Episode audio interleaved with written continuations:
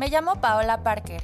Soy psicóloga clínica especialista en trastornos de la conducta alimentaria y también soy una persona recuperada. Me dedico a hablar sobre salud mental, desmitificar e informar a las personas a través de la psicoeducación para quitar tabús y dar herramientas a todo aquel que quiera convertirse en su mejor versión. Este espacio lo he creado para ti, para que sepas que no estás solo y la recuperación es posible, no importa qué tan grande sea tu batalla.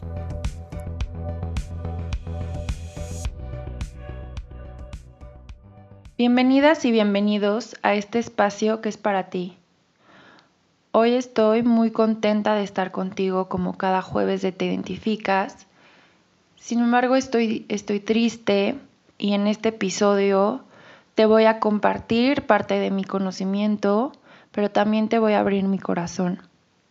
Y quiero hablar de la obesidad, la desnutrición y todo lo que hay en medio. Este episodio lo grabo como homenaje a una persona que pues era cercana a mí y perdió la vida, falleció como complicación a una cirugía bariátrica.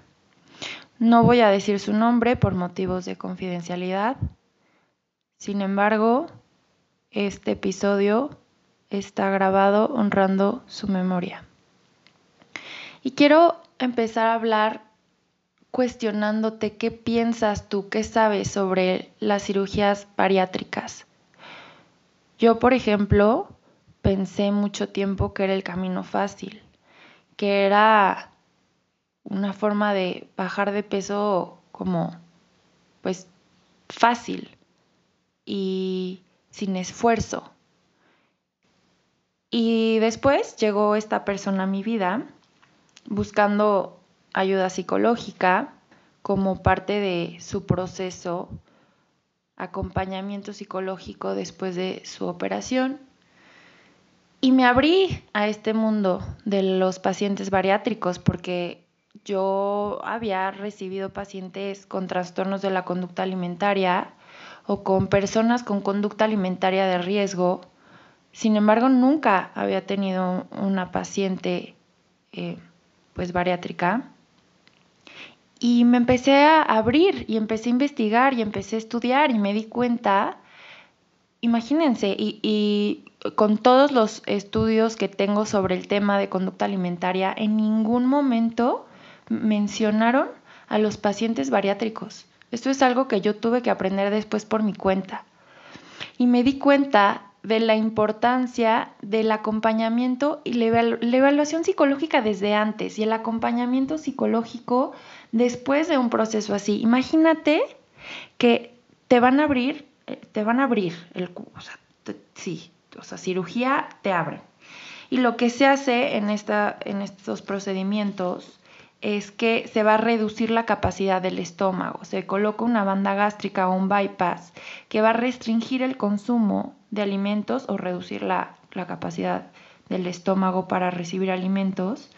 Y esto puede tener, mm, bueno, consecuencias Em, positivas, por supuesto, que es la pérdida de peso y está indicado en personas que tienen, eh, pues tienen que ser candidatos, ¿no? O sea, sí tienen que tener como cierto sobrepeso, cierto nivel de obesidad y sobre todo enfocado hacia la mejora en la salud de la persona, hacia un bienestar. Sin embargo, también hay consecuencias negativas. Los problemas más comunes son, por ejemplo, dificultades gástricas, inflamación y diarrea después de comer, eh, derrame en la incisión quirúrgica, hernias, infecciones, neumonía, eh, estenosis. Hay varias eh, consecuencias negativas también, pero dentro de estas consecuencias negativas también está la parte psicológica, porque imagínate que tu cuerpo está cambiando y tu cuerpo ya no puede recibir la misma cantidad de alimento. Obviamente tienen que estar como por lo menos un mes en dieta líquida y dieta líquida de tres cucharadas de caldo y ya, no me cabe más. Pero ¿quién le avisa a mi cabeza que, que yo deseo 10 tacos todavía que me los quiero comer y eso me genera muchísima frustración. creo que ese es de los principales eh, pues problemáticas que se enfrentan las personas que se someten a una cirugía de este tipo porque porque el cuerpo, ok, está cambiando, el cuerpo cambia sus capacidades, pero la mente, ¿quién le avisa a mi cabeza y cómo, cómo se va acompañando, se va haciendo esa transformación, al igual que físicamente el, cuerpo va cambiando? Creo que también tiene que ver un tema de, de duelo, o sea, literalmente la mitad de mí la voy a perder, me voy a reducir y también si no encuentro, es súper importante entender que el sobrepeso tiene una causa hay una causa raíz por la cual yo por más, y esto lo veo muchísimo en mis pacientes, que siempre les digo, vas a pensar que estoy loca. O sea, me vas a decir, esta psicóloga, ¿qué le pasa? ¿Cómo, voy a, ¿Cómo me va a servir el sobrepeso si lo que más quiero es ya bajar de peso? Pero siempre, siempre, siempre tenemos una ganancia secundaria. Siempre el peso nos sirve de algo, nos protege. Y tiene que ver mucho con miedo con algo que me da miedo y entonces me protejo con comida y me protejo con capas de grasa. Claro que también tiene que ver con malos hábitos y con mm, querer como el placer inmediato, ¿no? Se involucran muchas cosas conductuales, de creencias, pensamientos, emocionales, pero esta parte de inconsciente de la ganancia secundaria es muy real. Y nadie, nadie nos dice eso, nadie te, te, va a decir que sí te está sirviendo el sobrepeso de algo, que incluso te está salvando eh, metafóricamente de algo que no quieres ver, de algo que tú percibes como amenaza.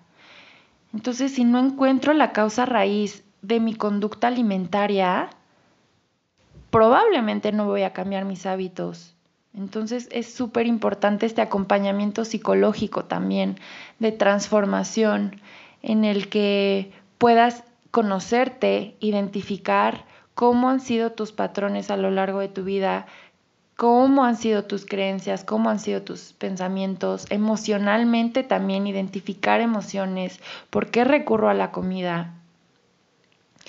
Y curiosamente, em, en estos pacientes bariátricos no se les da ese seguimiento psicológico. Creo que es un común denominador en las personas con las que yo he tenido contacto, con las personas que he trabajado. Y si lo tienen es porque ellos o ellas lo han buscado por su cuenta, pero como indicación de seguimiento del tratamiento no se les da.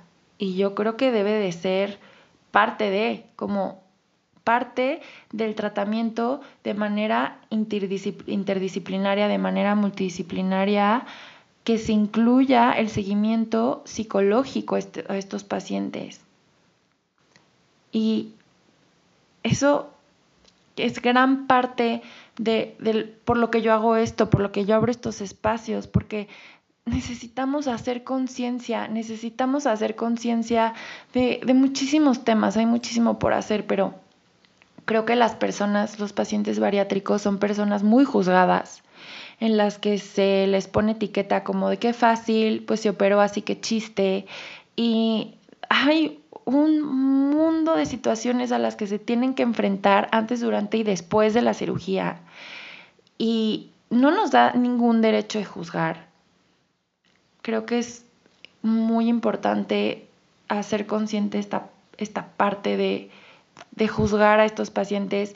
Muchos de, los comentarios que a mí me, me, dicen con las personas bariátricas que he trabajado es, es que, Pau, yo entraba a una tienda y antes de lo que sea, no sabían si yo iba a comprar ropa para mí o iba por un regalo o pero yo entraba y me decían, lo siento, no tenemos tallas grandes, no tenemos ropa de tu talla. O sea, las miradas de la gente, imagínate vivir así, sintiendo que, que la gente te señala, que estás haciendo algo malo, que no perteneces, que, que no mereces, que no eres valioso. ¿Te, ¿Te imaginas? Ahora hablemos de la gordofobia también.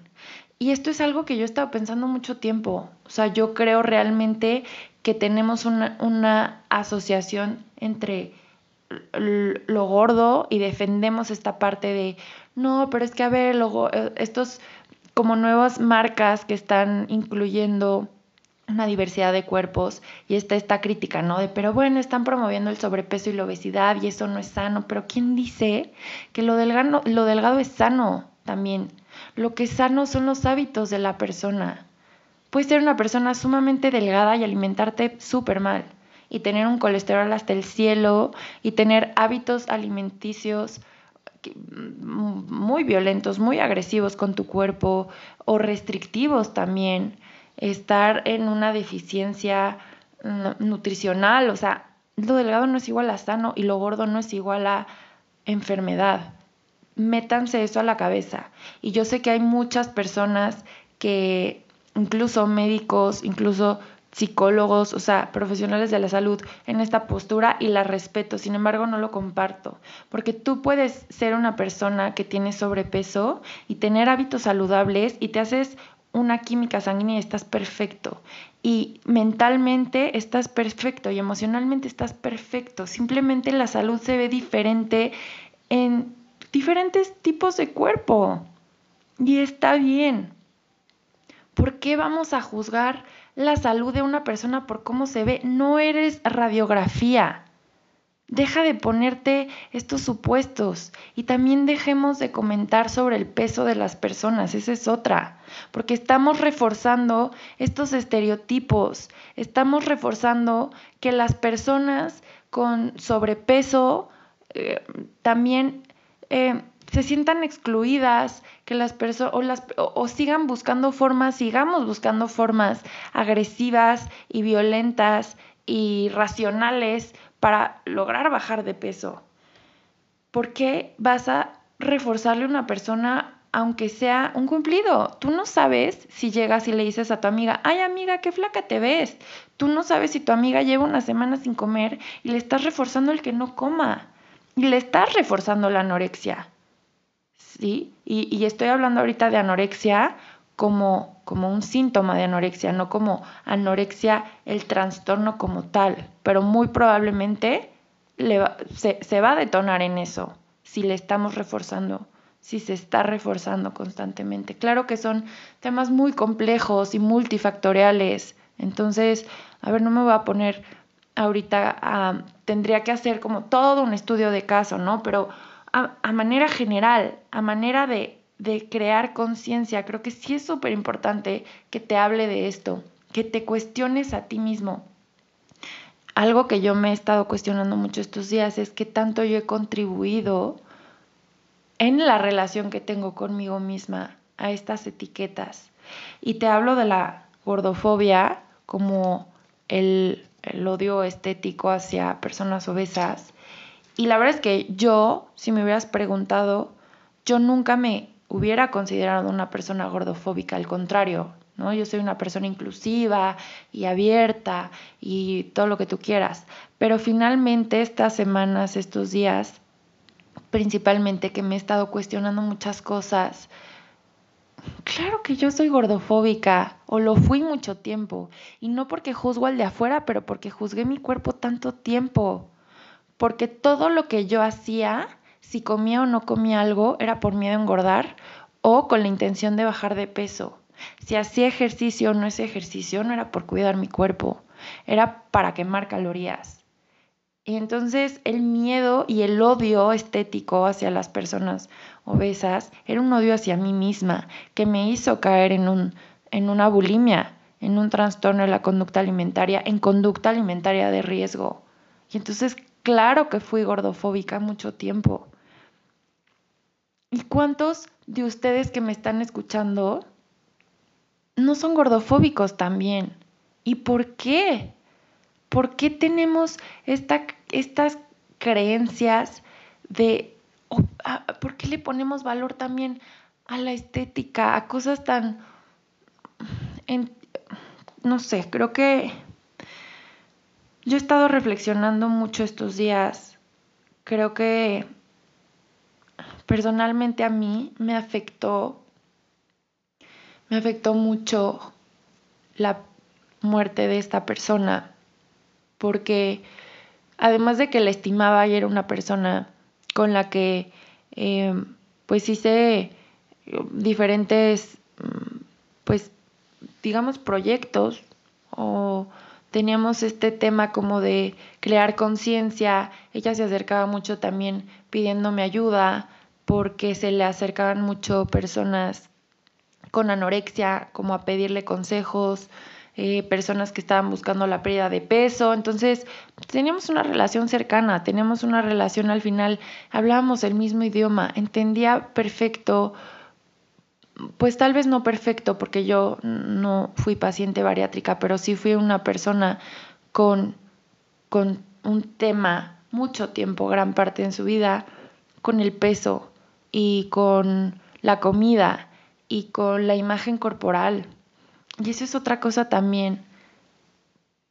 La imagen corporal distorsionada, y me lo dijo mi, mi psicólogo hace poco, me, me sugirió que, que sí hay una distorsión corporal en mi imagen, ¿no? Porque a veces me siento, o mucho, mucho tiempo en mi vida me sentí de una forma, y realmente es que eh, no, no es así. O sea, no, la, idea que tenemos sobre nuestros cuerpos, sobre cómo deben de verse nuestros cuerpos, está totalmente condicionada al grado que se distorsiona. ¿Y por qué? Me, me parte el corazón pensar que esta idea de, de la salud hacia, la, hacia que lo, lo delgado es lo sano, le cuesta la vida a tantas personas. Y a ver, no estoy diciendo que la obesidad o el sobrepeso también, o sea, que, está bien, o, o sea, no, yo no voy a hablar de bueno o malo, pero que no es, sí, entiendo perfectamente que sí es un tema de salud, que las personas con sobrepeso también son más susceptibles a ciertos padecimientos, a desarrollar enfermedades, diabetes, hipertensión, o sea, lo sé perfecto.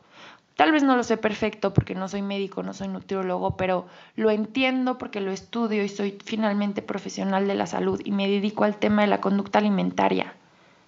Sin embargo, creo que el tema de salud mental detrás de todo esto también es súper importante. ¿Y quién le está dando la importancia? ¿Quién está haciendo conciencia? Algo que que, me partió el corazón las últimas veces que hablé con esta persona, eh, pues ella ya estaba en dieta líquida, su cuerpo no, no podía aceptar los alimentos y me lo dijo, disfruta, come, es bien rico comer, o sea, y ella en sus últimos días luchando o sea, como que conecté con esa parte de cómo la comida, la relación que tenemos con la comida, nos conecta con la vida o con la, con la muerte. Si tú me estás escuchando y puedes identificar que tienes conductas alimentarias de riesgo, ¿qué son las conductas alimentarias de riesgo? Pérdida de control sobre los alimentos, y no necesariamente me refiero a un atracón, que sí, un atracón también es, está dentro de estas conductas alimentarias de riesgo, pero comer con ansiedad, sentir que no puedes parar de comer ciertos alimentos o así en ciertos momentos específicos, si tienes ideas de restricción, si crees que hay alimentos buenos o malos, si te pesas constantemente, te mides constantemente, mides tu valor también en tallas, en peso. Si tienes conductas compensatorias, por ejemplo, hacer muchísimo ejercicio, si comiste algo, has pensado o has practicado el vómito inducido, laxantes. Em, estas son conductas alimentarias de riesgo. Y no necesariamente quiere decir que cumplas criterio diagnóstico para ser diagnosticada con un trastorno de la conducta alimentaria, que al final los diagnósticos, te lo digo como psicóloga, no hay que darles tanto importancia. O sea, el diagnóstico le ayuda al psicólogo o al profesional de la salud para saber qué hacer, para saber por dónde eh, va el tratamiento, cómo va a ser la intervención. Pero al final el diagnóstico no te define, deja de ponerte estas etiquetas.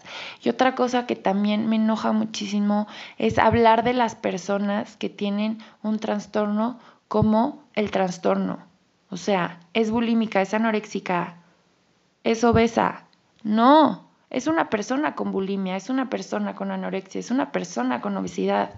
Pero la persona no es la patología. Dejemos de patologizar a las personas y de condenarlas también. Profesionales de la salud, he escuchado muchísimo en psicólogos y nutriólogos que te dicen, no, es que los trastornos de la conducta alimentaria no se quitan. Y déjame decirte que gran parte de mi vida, porque a mí mi nutrióloga mucho tiempo me lo dijo y algunas de mis psicólogas, yo, eh, y esto me lo acaba de decir una paciente nueva mm, en consulta, me dijo, Pau, yo soy una paciente manoseada. Eso quiere decir que yo he pasado por mil psicólogos, psiquiatra, doctor, este, todo, ¿no? Y, y me dio mucha risa porque dije, ok, yo soy una paciente manoseada. Y también, o sea, todos los psicólogos que tú te imagines, psiquiatra, doctor, todo. Bueno. Y entonces alguna vez alguna psicóloga y alguna nutrióloga me dijeron, Pau, tienes que ser muy consciente de que la bulimia no se quita y tienes que vivir con eso y se puede controlar y ya. Y entonces déjame decirte que no es cierto. Que la bulimia o la anorexia o cualquier cosa que estés pasando, claro que se quita. El estado natural del cuerpo es la salud. Acepta que la salud es el estado natural del ser. Elegimos la enfermedad porque nos sirve de algo. Y también dentro de la recuperación hay recaídas y está bien. Y como una persona recuperada, yo te puedo decir que yo he tenido recaídas a lo largo de mi vida y son diferentes. Es muy diferente cuando tienes un episodio dentro de la enfermedad, que no hay conciencia de enfermedad, que ni siquiera entiendes por qué lo haces, que sí tienes muchísimo malestar, que sabes que ya no te quieres sentir así, pero ni siquiera entiendes por qué estás ahí. A cuando tienes una recaída entendiendo por qué recurres a la bulimia, por ejemplo, en mi caso porque un episodio de bulimia en una recaída, hoy lo puedo ver como algo que me va a enseñar. ¿Qué está pasando en mi vida? Que estoy volteando aquí, que estoy recurriendo a esto, que no estoy queriendo lidiar con otra cosa, o que estoy queriendo anestesiar, que me está causando dolor, que estoy queriendo evadir. Y puedo aprender muchísimo de una recaída, incluso me hacen más fuerte y me hacen crecer. Depende de las herramientas que tengas, depende también de lo que quieras para ti. Si yo cada recaída la tomo como, claro, es que soy bulímica, y ojo ahí, fíjate cómo me estoy etiquetando, me estoy volviendo la, la patología, entonces voy a caer ahí otra vez, porque eso es lo que estoy aceptando como mi verdad. Si yo elijo pensar, bueno, esto es un episodio, ¿qué me está queriendo enseñar? ¿Qué me está queriendo decir mi cuerpo? ¿Qué me está queriendo decir mi mente? ¿Dónde están mis emociones? ¿Cómo estoy conmigo misma? Entonces puedo aprender y puedo volver a elegir la salud. Puedo volver a elegir creer en mí, creer que soy fuerte, creer que, que yo merezco y que soy suficiente también y que está bien que en momentos sienta que no lo soy y me sienta chiquita y necesite voltear y pedir ayuda. También es válido porque somos humanos y está bien si a veces nos tropezamos y cometemos errores. Creo que todos tenemos una chamba enorme en hacer conciencia y sobre todo en revisar cómo está tu relación con la comida, independientemente si tienes un tema de conducta alimentaria de riesgo o no, pero la comida es lo que nos nutre, o sea, eso es lo que a mí esta persona me vino a enseñar. La relación que tienes con la comida es la relación que tienes con la vida. Y ama tu cuerpo, nútrelo, deja de comer y aliméntate. Y no solo nos alimentamos de lo que comemos, Nos alimentamos de lo que escuchamos, de las personas que nos rodeamos, de las relaciones que tenemos, de los límites que marcamos o de, de, las creencias, de lo que me voy a alimentar desde que me despierto. ¿A quién sigo en redes sociales? ¿De quién voy a seguir consejos? ¿A quién me voy a acercar cuando necesito apoyo? Y cuestiónatelo. Esto es algo que yo le digo muchísimo a mis pacientes. Cuestiona a todo mundo, cuestionenme a mí también. Esto que te estoy diciendo no quiere decir que es la verdad absoluta. Tal vez sea mi verdad, es lo que me hace sentido a mí, es lo que va con mis creencias y con mis valores. Pero si a ti no te, si no va contigo, tíralo a la basura y haz tus propias creencias. Cuestiónate todo, pero haz lo que te acerque a tu esencia, lo que te acerque a tu cuerpo, lo que te haga estar incorporado, conectando. Muchas veces, y gran parte de lo que yo veo que pasa con el tema de, de la comida es que comemos con la mente, comemos con las ideas de tengo que comer esto y esto no porque blanco y esto no porque negro y esto no porque engorda y esto sí porque entonces muy bien. Y tenemos tan introyectadas ideas como el hacer dieta, como si fuera un mandato, que si no estoy a dieta o si no estoy siguiendo un régimen pierdo estructura. ¿Por qué? Escucha tu cuerpo. La única persona que sabe cuánta hambre tienes es la persona que es dueña de tu estómago, que eres tú. La única persona que sabe lo que te va a caer bien Imagínate que a mí me dicen, ay, no, haz la dieta del col, que es comer col todo el día y, y, el col a mí me cae mal. El pimiento es un alimento buenísimo. Yo como pimiento y vomito, soy alérgica. Entonces, eh, bueno, este episodio es difícil de grabar. Tengo que decirte que lo estoy grabando con un gran nudo en la garganta. Tengo muchas emociones. Estoy, estoy triste. Estoy conmovida. Estoy enojada también porque siento mucha impotencia de, de que pasen cosas así, de que, de que nos destruyamos o que nos alejemos tanto de la vida, de nutrirnos con conductas destructivas en relación a la comida y en relación al cuerpo. Pero si algo te puedo dejar, si algo quiero que con lo que te identifiques de este episodio es que no importa, y te lo he dicho muchas veces, no importa qué tan grande sea tu batalla puedes tener las herramientas para sanar la relación que tienes contigo mismo, contigo misma. No, en la comida no es el problema. el, el problema es que estamos alejados de nosotros mismos, que nos castigamos, que falta una conciencia increíble, o sea, a, a nivel todos. ¿Cuántas veces no te ha reforzado un nutriólogo siendo profesional de la salud, siendo la persona en la que confías, el restringirte. Los nutriólogos también son personas que les pido por favor, checa cómo está tu relación con la comida antes de decirle a la otra persona, cómo se relacione con la comida. Porque si tú no tienes eso trabajado, te vas a proyectar. Y si la persona te dice que le gusta comer pan y para ti el pan es malo, ya le vas a meter ese miedo. Y ese miedo no era de, de tu paciente, ese miedo es tuyo. A los doctores les pido por favor, hagan evaluaciones psicológicas también den el acompañamiento psicológico a las personas cuando vayan ustedes a control de peso, cuando vayan a someterse a este tipo de cirugías.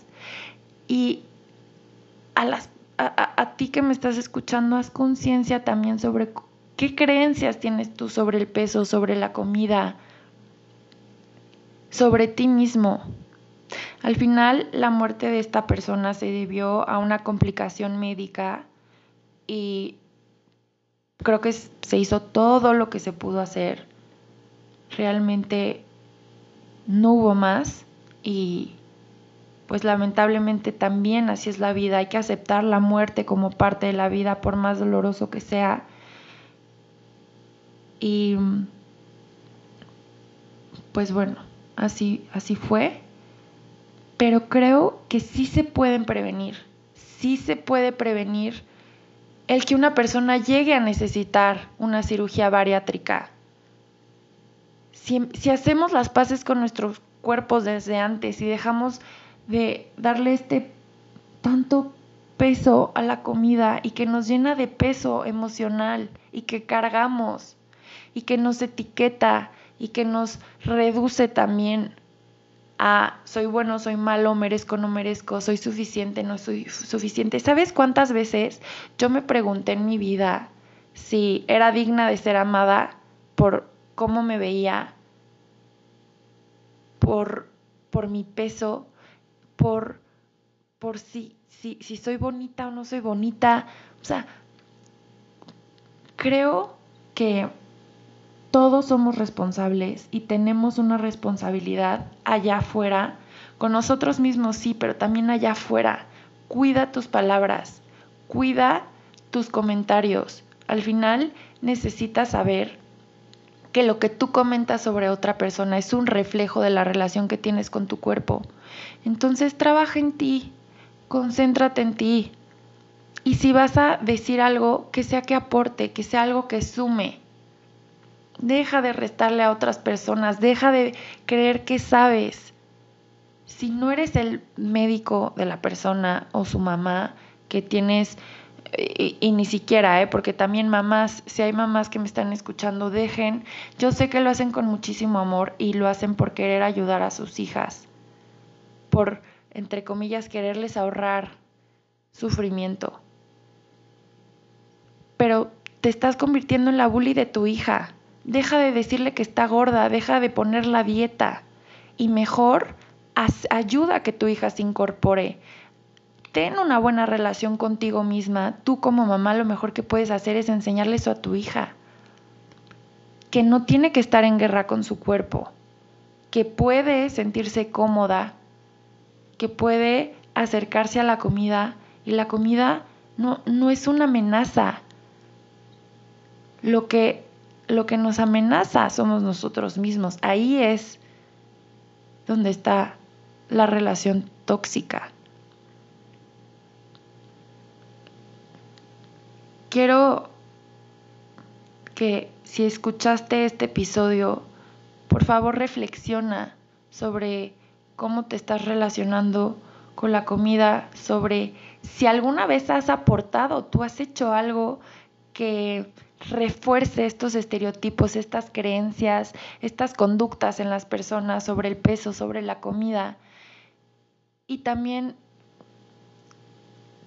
yo no me meto en religiones y respeto absolutamente todas las religiones o las creencias individuales sin embargo, te pido que si crees en algo en lo que sea, hagas una oración de la manera en la que, en la que tú acostumbres a hacer oración y o hagas un minuto de silencio en, en la memoria de esta persona que perdió la vida debido a, a las complicaciones de la cirugía bariátrica.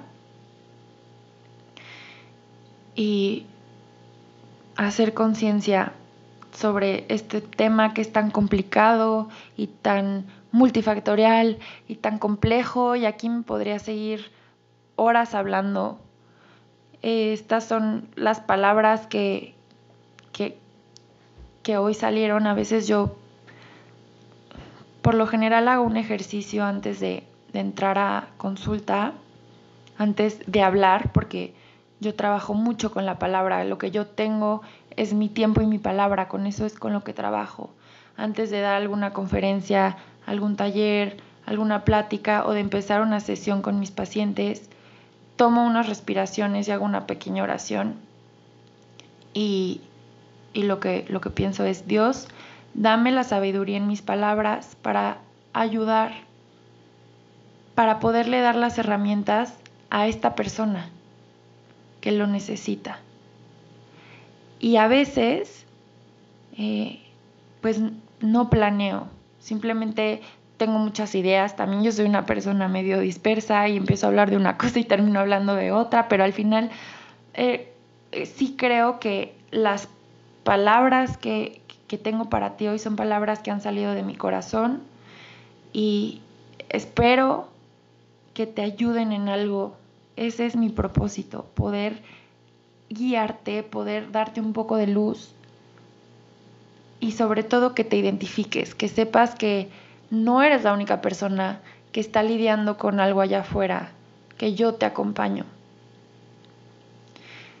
Si te interesa saber más, si tienes un familiar o alguna persona cercana o si tú eres un paciente bariátrico, acércate a mí, te puedo orientar sobre las consecuencias psicológicas a las que te puedes enfrentar. Te puedo dar también el acompañamiento psicológico si lo necesitas o recomendarte a alguien también que esté eh, especializado en este tema para que pueda darte el acompañamiento. Al final creo que todos, absolutamente todos, y si, si me estás escuchando hoy es porque eres una persona que quiere estar bien que está buscando herramientas. Yo creo que absolutamente todos tenemos la capacidad de ser felices y el potencial de bienestar y de amor infinito. Entonces, sigue buscando estas herramientas, síguete acercando hacia la vida, sigue conectando con la vida, con el amor, con el bienestar. Muchas gracias a ti por escucharme Muchas gracias a esta persona que vino a mi vida y me enseñó mucho. Honro su vida y honro su muerte también, porque creo que deja un legado de aprendizaje y mis mi más sincero pésame del fondo de mi corazón para sus familiares, seres cercanos y seres queridos. Gracias a ti por escucharme, por acompañarme una vez más. Gracias a Local Agencia y a Radio 11. Recuerda seguirme en mis redes sociales. En Instagram estoy como arroba psicoparker. A seguir este podcast. Sabes que puedes preguntarme, que puedes acercarte a mí. Me encanta interactuar contigo. ¿Te identificas? Yo te acompaño.